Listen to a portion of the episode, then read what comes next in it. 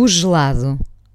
A fotografia está sempre nítida, mesmo que não exista, a não ser na minha memória. Mostra um areal coberto pelo pano azul e branco listado, avisando que já era mesmo verão.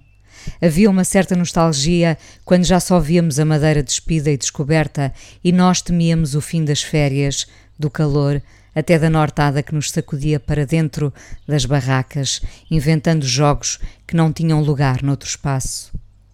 Voltei há dias ao areal. A praia estava quase deserta, mas duas mulheres cobriam as pernas na água gelada, onde antes eu nem hesitava em entrar. Cheirava a mar. As algas verdes forravam os rochedos e antes como agora temi escorregar. Luxo era chegar à praia de manhã cedo, quando ficar na cama não era uma opção, e avançava com meu pai pelo areal, seguindo as pisadas das gaivotas.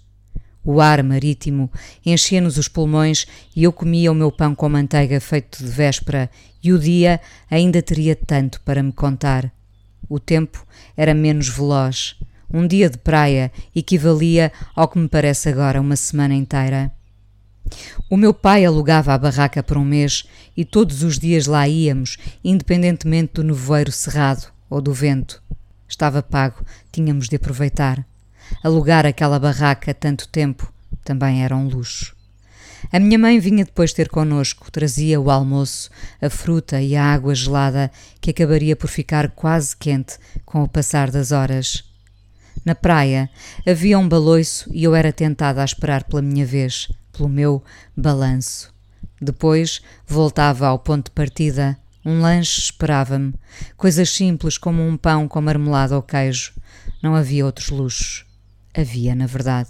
No fim das férias, o meu pai tirava da sua pequena carteira preta duas moedas com as quais eu e o meu irmão íamos comprar o gelado mais caro da altura.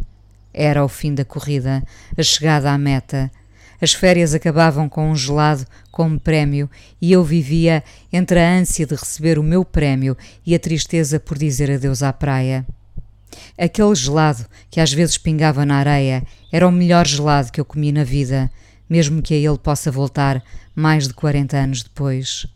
Um gelado que tinha nele a praia, o mar frio, o cheiro das algas, a nortada que nos empurrava a areia para os olhos, os casacos de malha que chegavam pela mão da minha mãe. Aquele gelado era a fotografia final de férias, aquela que nunca pude guardar, mas que até hoje perdura na minha memória, o maior luxo da minha infância. Desse tempo em que não havia luxo, preservávamos o maior de todos, a vida que nos parecia infinita. A possibilidade de ter pela frente não três meses de férias, mas um horizonte longo, quase por desenhar. É impossível não termos saudades do tempo em que o futuro parecia uma autoestrada, com o céu ao fundo e nenhum obstáculo. Nenhum. Dávamos tantas coisas por certas: a saúde, a casa, o meu pai a chegar do comboio com o jantar na mesa, sempre às sete, e quase nada falhava. A consciência agrava a nossa ideia de finitude. A vida traz-nos sobressaltos aos quais, ingenuamente, pensávamos ser poupados. Como vivemos tão aliados da morte, se é a primeira herança que recebemos? Ou passamos a vida a tentar fintá-la, como os jogadores que no campo ainda correm para a bola, sabendo que depois dos 90 minutos alguém vai sair a perder?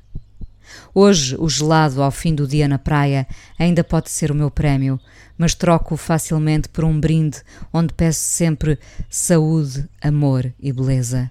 Depois, olho para a praia e lembro-me do que fui, onde estive, as vezes que me enrolei numa toalha a tiritar de frio e o sol me devolveu ao prazer. A água continua gelada e as barracas mantêm a cor.